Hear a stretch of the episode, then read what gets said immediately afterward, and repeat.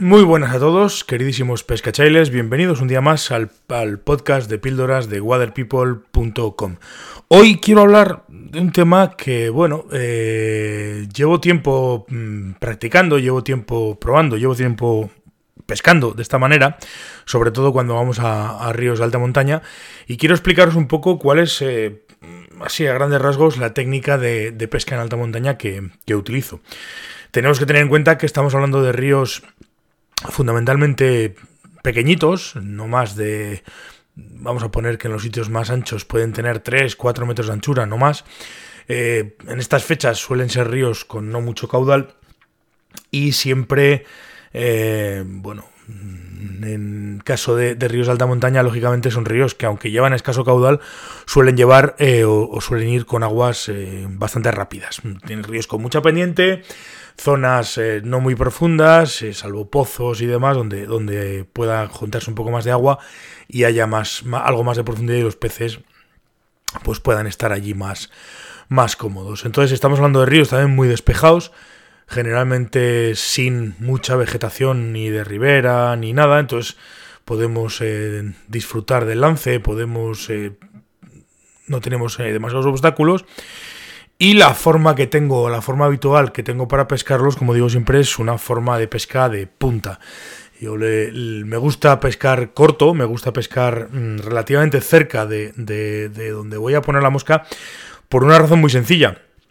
Porque quiero tener en todo momento control sobre la, deriva de la mosca.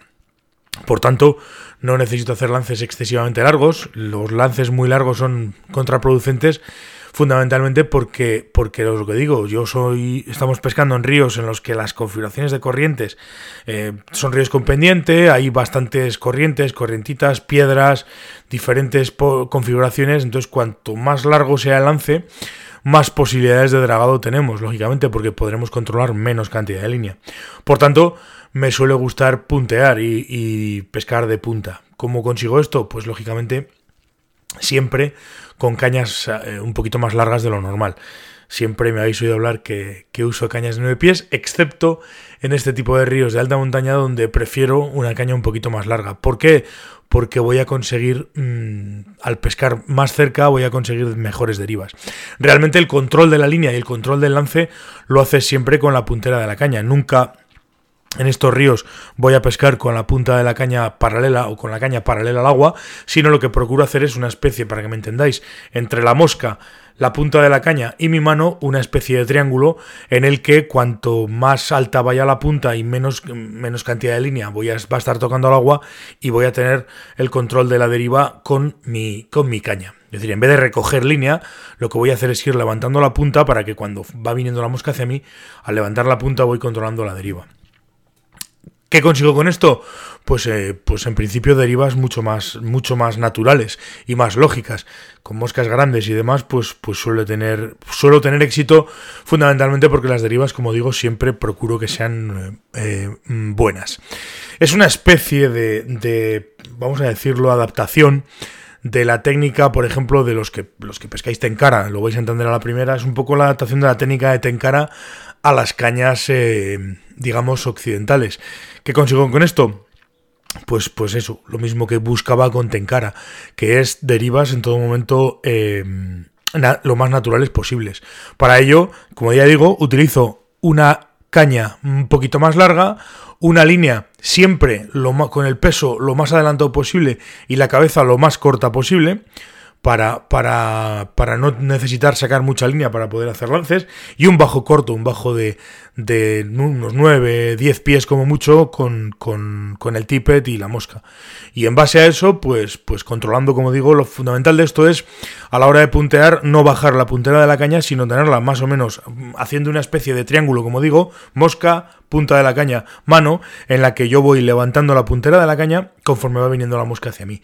No son lances excesivamente largos, estamos pescando 4, 5, 6 metros como mucho, pero tenemos todo el control y tenemos toda la, toda la, la navegación, el, todas las derivas de la mosca van a ser lo más, lo más naturales, entre comillas, posibles. Podemos aprovechar en estos ríos eh, las grandes piedras o, los recovecos para estar pescando sin ser vistos. Vamos a pescar incluso desde fuera del río, porque estamos hablando de ríos muy, muy pequeñitos, eh, que no necesito tampoco estar todo el rato metido dentro del agua. Y voy a tener pues, pues la visión de, los peces que van a subir desde abajo, pues, pues eléctricos y van a comer las moscas con, con verdadera mm, violencia, porque generalmente los, los ataques suelen ser espectaculares por eso, porque bajan, salen desde abajo, comen y vuelven lo más, lo más rápido, lo más rápido posible. Son, suelen ser picadas bruscas y muy eléctricas. Y así a grandes rasgos, y básicamente esta es un poco la técnica que me gusta utilizar en, ríos de, alta montaña.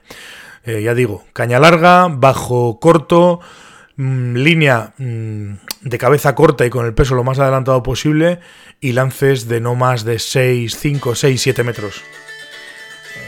Con lo cual, pues, pues consigo, pues, pues directamente derivas, pues lo más perfectas posibles. Esto ha sido todo por hoy. Muchísimas gracias a todos por estar al otro lado, por soportarme, por dar eh, soporte a este podcast.